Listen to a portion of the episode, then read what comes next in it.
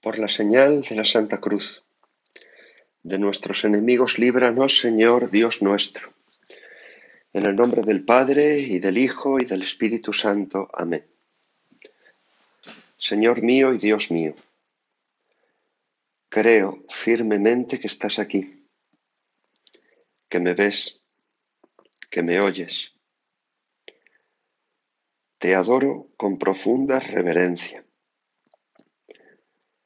te pido perdón de mis pecados y gracia para hacer con fruto este rato de oración. Madre mía Inmaculada, San José, mi Padre y Señor, Ángel de mi guarda, interceded por mí.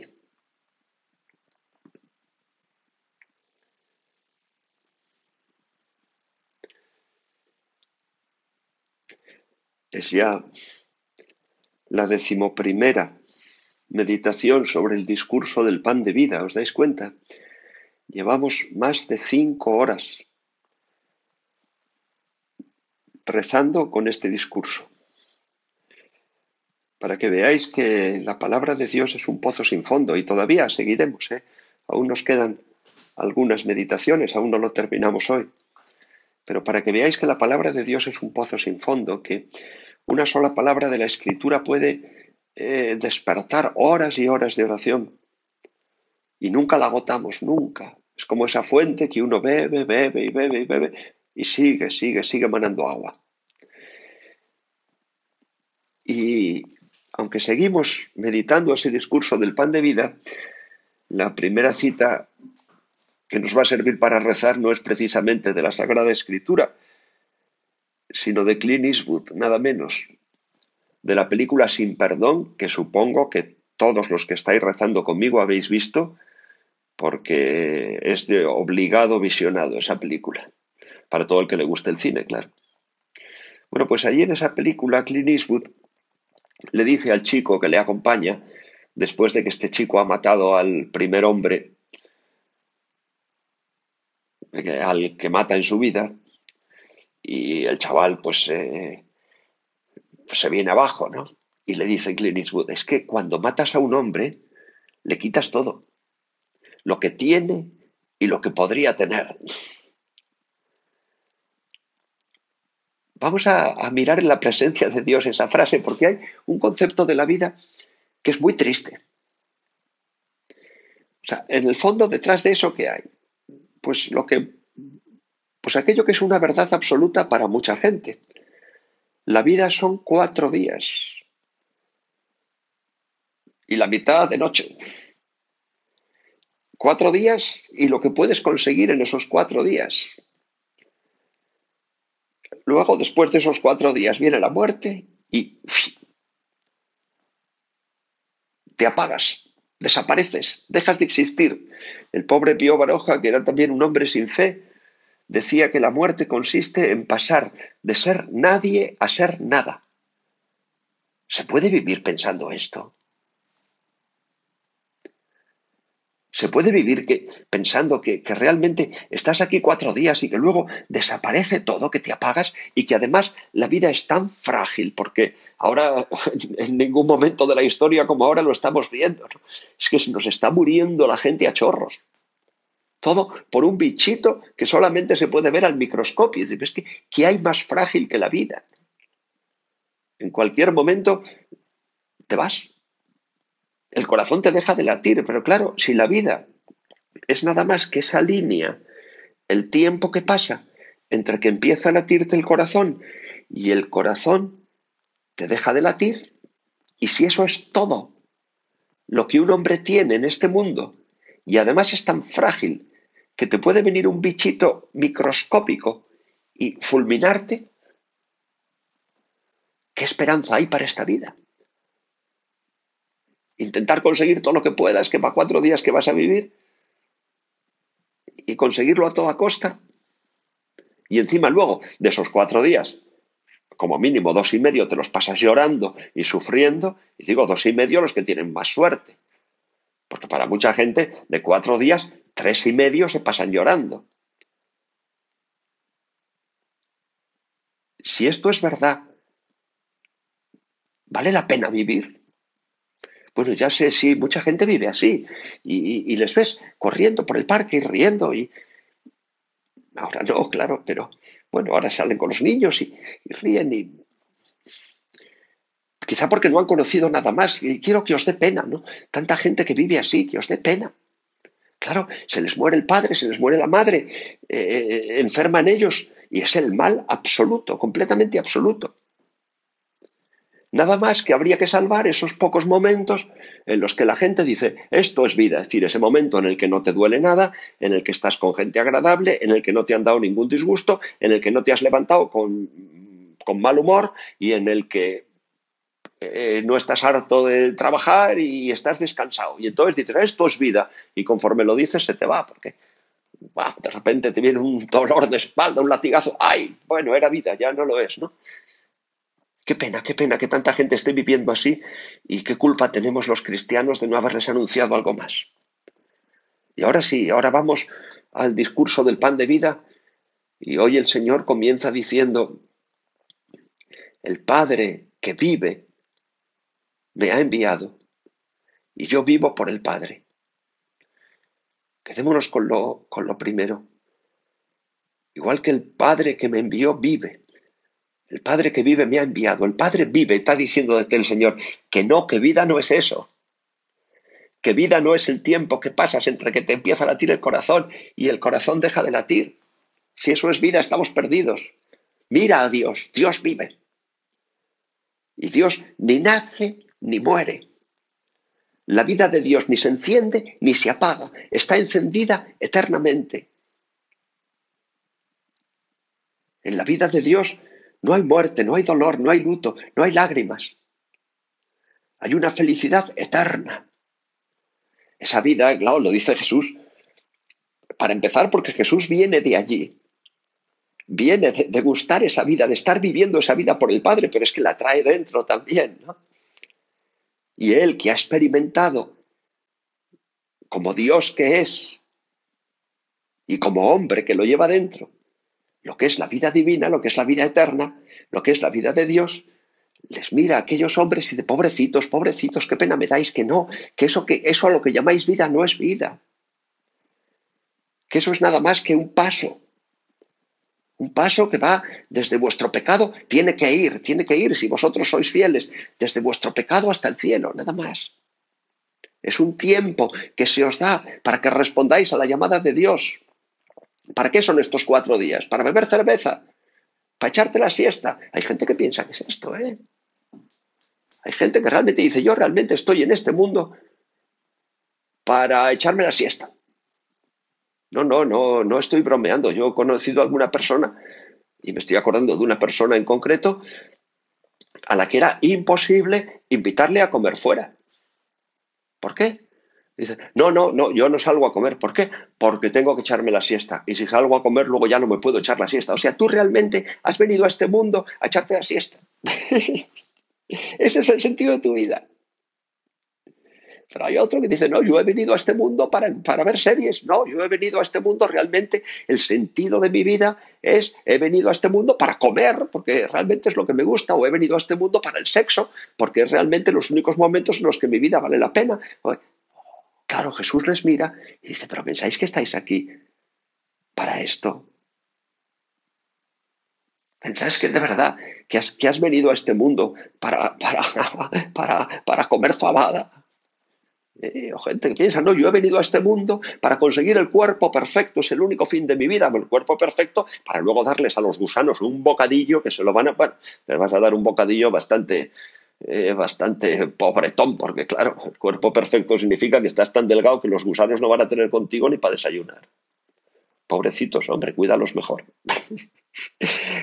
Les miras y dices, pero chicos, ¿de verdad pensáis que la vida es esto? ¿No veis? Eh, miradme a mí, ¿no? Mirad lo que tengo yo, mirad lo que yo os ofrezco.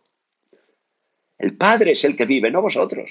Y ese Padre que vive, vive una vida llena de gozo, llena de plenitud, llena de amor, llena de esperanza para vosotros.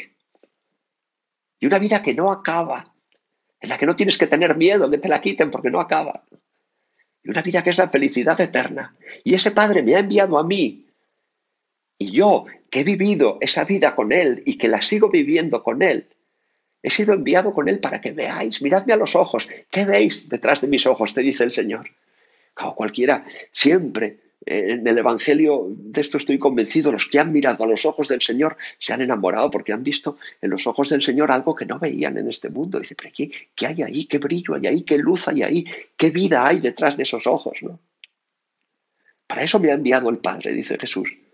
Para que veáis, para que conozcáis la vida eterna. ¿Por qué no me miráis a los ojos? Y tú, que estás rezando conmigo, nunca te imaginas los ojos del Señor. Usa la imaginación en tu oración. Mira al Señor que está diciendo, el Padre que vive me ha enviado. Y pregúntale, así como, como quien se ha colado en la escena, Jesús, Jesús, ¿para qué te ha enviado el Padre? Para mirarte a los ojos y para que me mires a los ojos para enamorarte a ti, para darte a ti, mira, mira, mira mis ojos, ¿ves lo que tengo en mis ojos? Para darte eso. Oh, podíamos, ya me podía callar y dejar pasar ya lo que queda de la media hora y nada más que quedarte mirando esos ojos. Venga, imagínalos, hombre. Que igual que imaginas tantas tonterías, no tengas miedo de imaginar esos ojos tan limpios de Jesús. Son como un mar en el que te puedes zambullir allí. Oh, para eso me ha enviado el Padre, para que me conozcas, para que conozcas la vida que hay en mí y que yo te la voy a dar a ti. ¿No ves? Porque yo vivo por el Padre. Sigue diciendo. Lo que quiere decir que no me podéis quitar la vida. Que sí, claro, como vosotros, no voy a estar aquí cuatro días, voy a estar dos.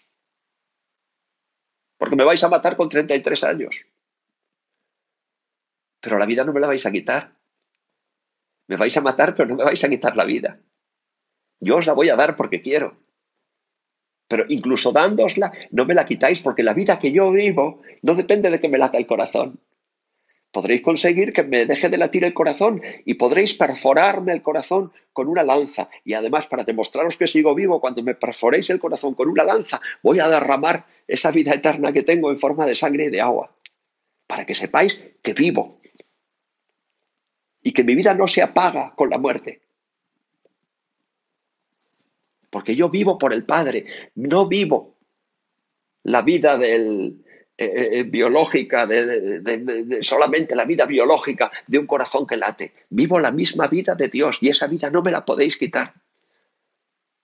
Bueno, pues esa vida que ves en mí, esa vida de la que te estoy hablando, que no me la puedes quitar porque es eterna, el que me come, la vivirá también. Porque igual que yo vivo por el Padre, el que me come vivirá por mí. Y fijaos que ahora ya no dice ni siquiera ¿eh? el que come de este pan, ni el que, el que come la carne del Hijo del Hombre, ahora lo dice tal cual, el que me come vivirá por mí. Volveremos sobre esto. Pero fijaos, y de aquí he venido ahora otra respuesta.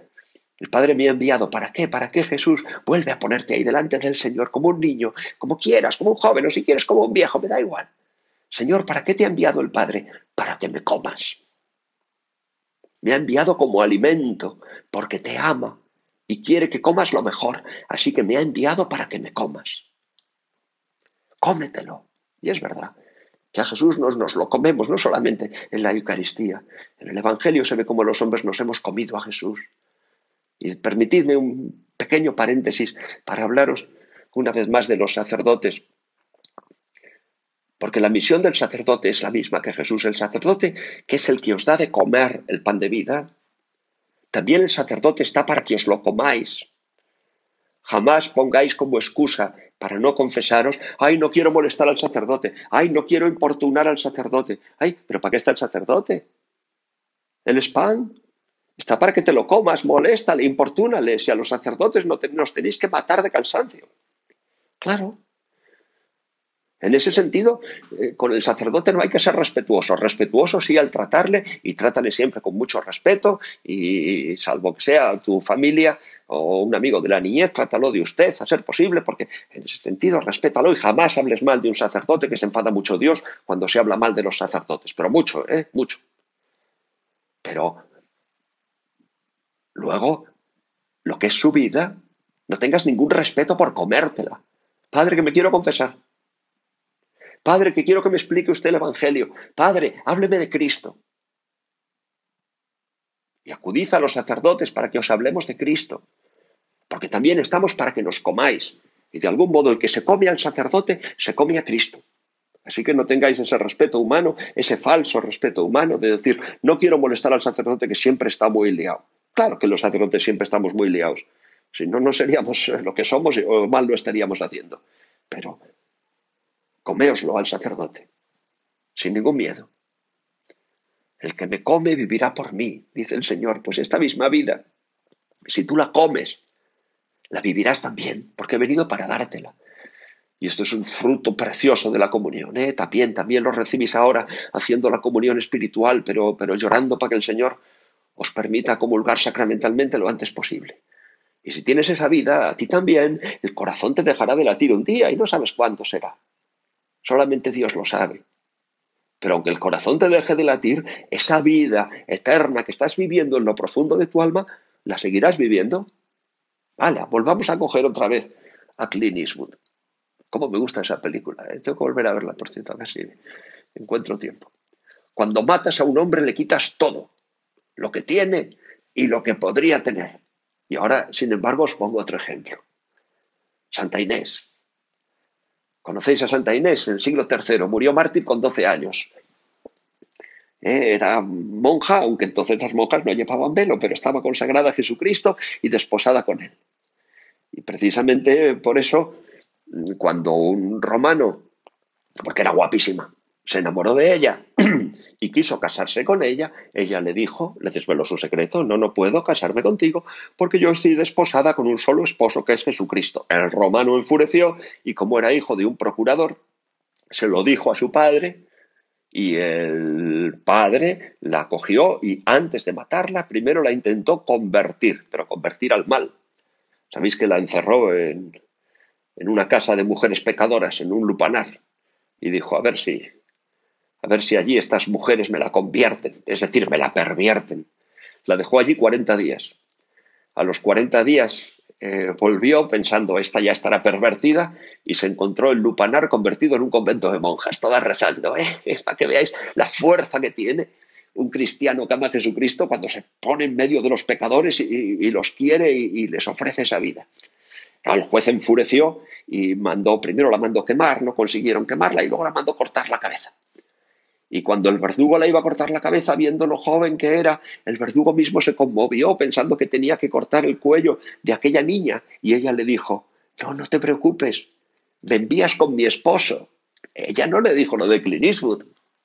No le dijo, me vas a quitar todo lo que tengo y lo que podría tener. No le dijo eso, estaba feliz. No te preocupes, me envías con mi esposo, ¿veis? Una persona así no le puedes quitar nada. Es inasequible al castigo, al castigo de los hombres me refiero, ¿eh? Claro. ¿Crees que la matas? Y la llevas con su esposo. Donde vive eternamente. Claro. Cuando tu tesoro no está en este mundo, cuando tu tesoro no está en esta vida, sino que tu tesoro es la vida eterna, Puedes dormir tranquilo, nadie te lo puede quitar, solamente tú, y Dios mío no lo permitas, y tú no lo desees, podrías rechazarlo, pero jamás lo rechaces. ¿eh? La gente no duerme tranquila y vive angustiada porque tiene sus tesoros en esta vida. Entonces, claro, si una persona dice, pues mi tesoro es el dinero que tengo en el banco, pues estás todo el día mirando las páginas de economía de los periódicos a ver qué pasa. Eh, si sube el euro, si baja el euro, si cómo va el banco. Si piensas que tu tesoro es tu coche, pues nada, ya puedes gastarte dinero en un buen aparcamiento privado y luego estar bajando a ver si no te lo ha rayado el que aparca al lado. Pero siempre inquieto porque te puedan quitar tu tesoro. Pero cuando tu tesoro es Cristo, dices, mira, me puedes quitar el coche, me puedes quitar la salud, me puedes quitar la vida, a Cristo no me lo puedes quitar. Puedo estar tranquilo, puedo vivir tranquilo y dormir tranquilo, porque mi tesoro no me lo puedes quitar. Lo demás, mira, mientras tenga a Cristo, aunque me quites todo, no vas a conseguir que yo deje de ser la persona más feliz del mundo.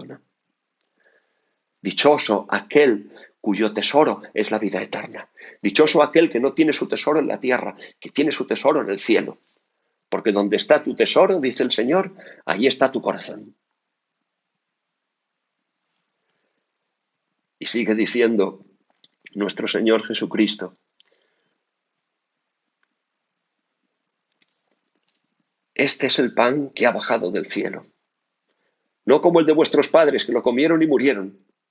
Quien come este pan vivirá para siempre. Ahora quiero y te pido en la presencia de Dios que te imagines la sagrada hostia. Que te la imagines tal como la ves en las manos del sacerdote, cuando después de, consagrar el sacerdote te muestra la sagrada hostia. Mírala y escucha otra vez lo que ha dicho el Señor. Este es el pan que ha bajado del cielo. Mírala, mírala. Mira lo que tiene el sacerdote en las manos. No es de esta tierra, es del cielo. Mírala. Y mira cómo, cómo de, la sagrada hostia manan ríos de vida eterna. Mírala, está, está tan llena de vida, esa sagrada hostia que estás ahora contemplando en tu imaginación, está tan llena de vida que mana como ríos, cataratas, como si fueran cataratas de agua limpísima, pero que son cataratas de vida eterna, como el costado del Señor, que lo inundan todo, es como una fuente que emana a borbotones y después esa te la vas a comer y te vas a llenar con toda esa vida. Míralo. No es como el de vuestros padres que lo comieron y murieron. ¿Qué comieron vuestros padres cuando comieron el maná? Un mendrugo. Un chusco ya está, te lo comes, comer, como tienes hambre, pues a buen hambre no hay pan duro. Pero comparado con la sagrada hostia, un chusco, un mendrugo. Pero luego lo comieron y murieron. Fin, que lo comes y te mueres. ¿Pero qué? Aunque no sea un mendrugo, aunque no sea un chusco, aunque sea un, un solomillo a la pimienta. Qué rico está, qué rico está. Bueno, luego te vas a morir. Ya está, ¿para qué? Qué cosa más inútil, ¿no? Bien, bien, lo has pasado bien mientras te lo comías. Bueno, eh, porque has sido uno y lo comes una vez al año. A lo mejor si está muy bueno cada cierto tiempo. Si lo comes todos los días, ya sabes aquello de siempre gallina amarga la cocina. Pero ¿y qué? Lo comes y te mueres.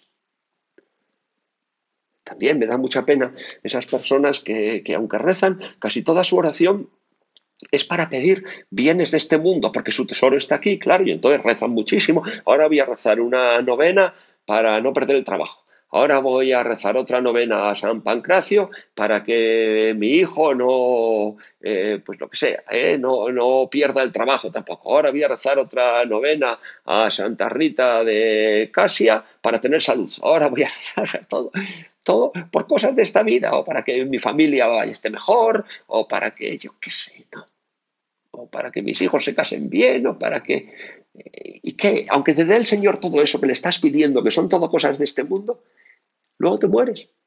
Eso no te va a llevar al cielo. Yo no te digo que no pidas cosas de esta vida, también, también, pero si eso es lo principal que pides, pobre de ti, qué pena me das. Aunque te lo dé todo el Señor, eso no te va a salvar, ni te va a librar de la muerte. Vale, muy bien, ay, que está mi abuelita muy enferma, voy a pedir para que se cure. Y, ojalá que se cure, yo pido también contigo para que se cure, pero ¿qué? Si se cura tu abuela y luego os morís las dos. ¿Y no hay más? Y no has pedido más, no has pedido que seáis santos, no has pedido. Qué pena, ¿eh? Cuando, cuando enferma un familiar y, y, todo el mundo rezando para que se cure y nadie preocupado de que se confiese y rezad para que se cure. Pero por favor, primero, primero eh, preguntadle si se quiere confesar, hablad con el capellán del hospital, desead más que se confiese incluso que que se cure. O mira, yo te digo lo como pido yo siempre por los enfermos, especialmente por los que están graves. Señor, concede la salud del cuerpo y del alma, pero al revés, la del alma y la del cuerpo. Porque mira, si se confiesa, si no se cura y se muere, se va al cielo. Pero si se cura para, y no se confiesa y es para seguir pecando y luego tener una condena más, más atroz, ¿Para qué ha servido curarse? Cuando tenéis un enfermo en casa, en la familia, primero que se confiese, luego que se cure. Y primero a remover cielo y tierra por encontrar al capellán del hospital y porque le dé la santa unción. Y luego sí, además la santa unción también pedimos la salud de los enfermos.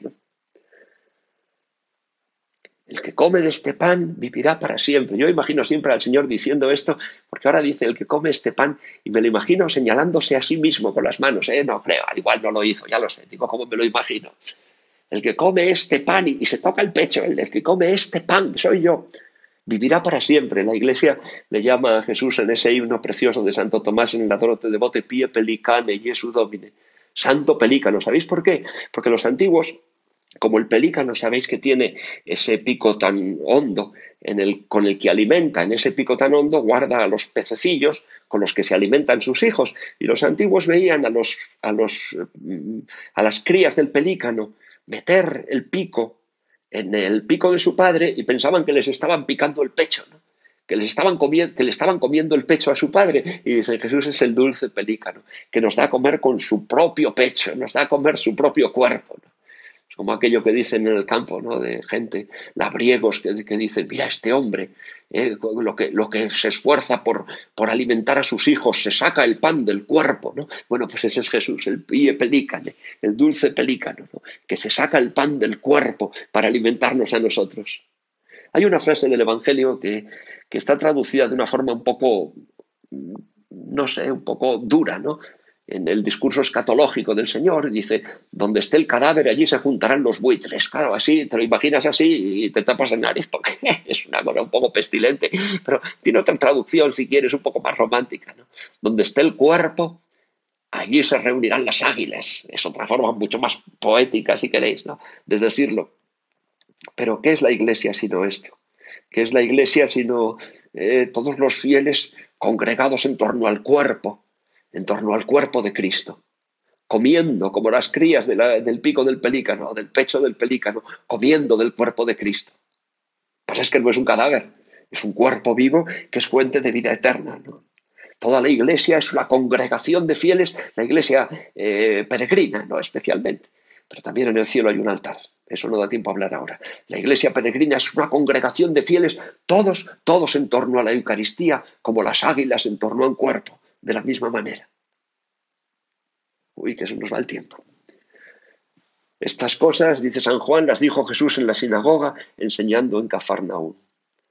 Y no vamos a concluir nuestro tiempo de oración sin recordar la sinagoga de Cafarnaúm. Muchos hemos estado allí y os aconsejo que vayáis, ahora no puede ser. Y en los últimos años también era muy difícil ir a Tierra Santa, ¿eh? yo lo he echado mucho de menos, pero no he querido ir porque en los últimos años había una saturación de turismo en Tierra Santa que era, que era imposible ir allí sin quedar apretado entre, entre los demás turistas sobre todo que se ha organizado una saturación de turismo de muy, mucho, perdón que los chinos, ¿eh? pero un montón de chinos, coreanos, orientales, incluso de muchos que iban allí sin fe para meterse en el santo sepulcro, a hacer la foto, hacerse el selfie, salir. Eh, estaba eso estropeando un poquito, deteriorando un poquito en el sentido religioso el turismo de Tierra Santa. Seguro que en el económico iba de, iba de maravilla.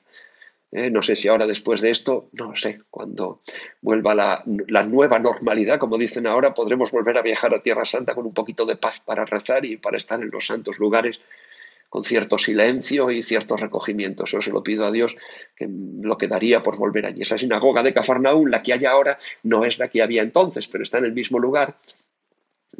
Parece que estás allí, te parece que ver otra vez al Señor pronunciando el discurso del pan de vida. Qué buenos recuerdos. Gracias, Señor, porque eh, hemos podido estar en esa sinagoga y allí casi escucharte a ti, porque parecía que se te escuchaba a ti mientras estábamos allí.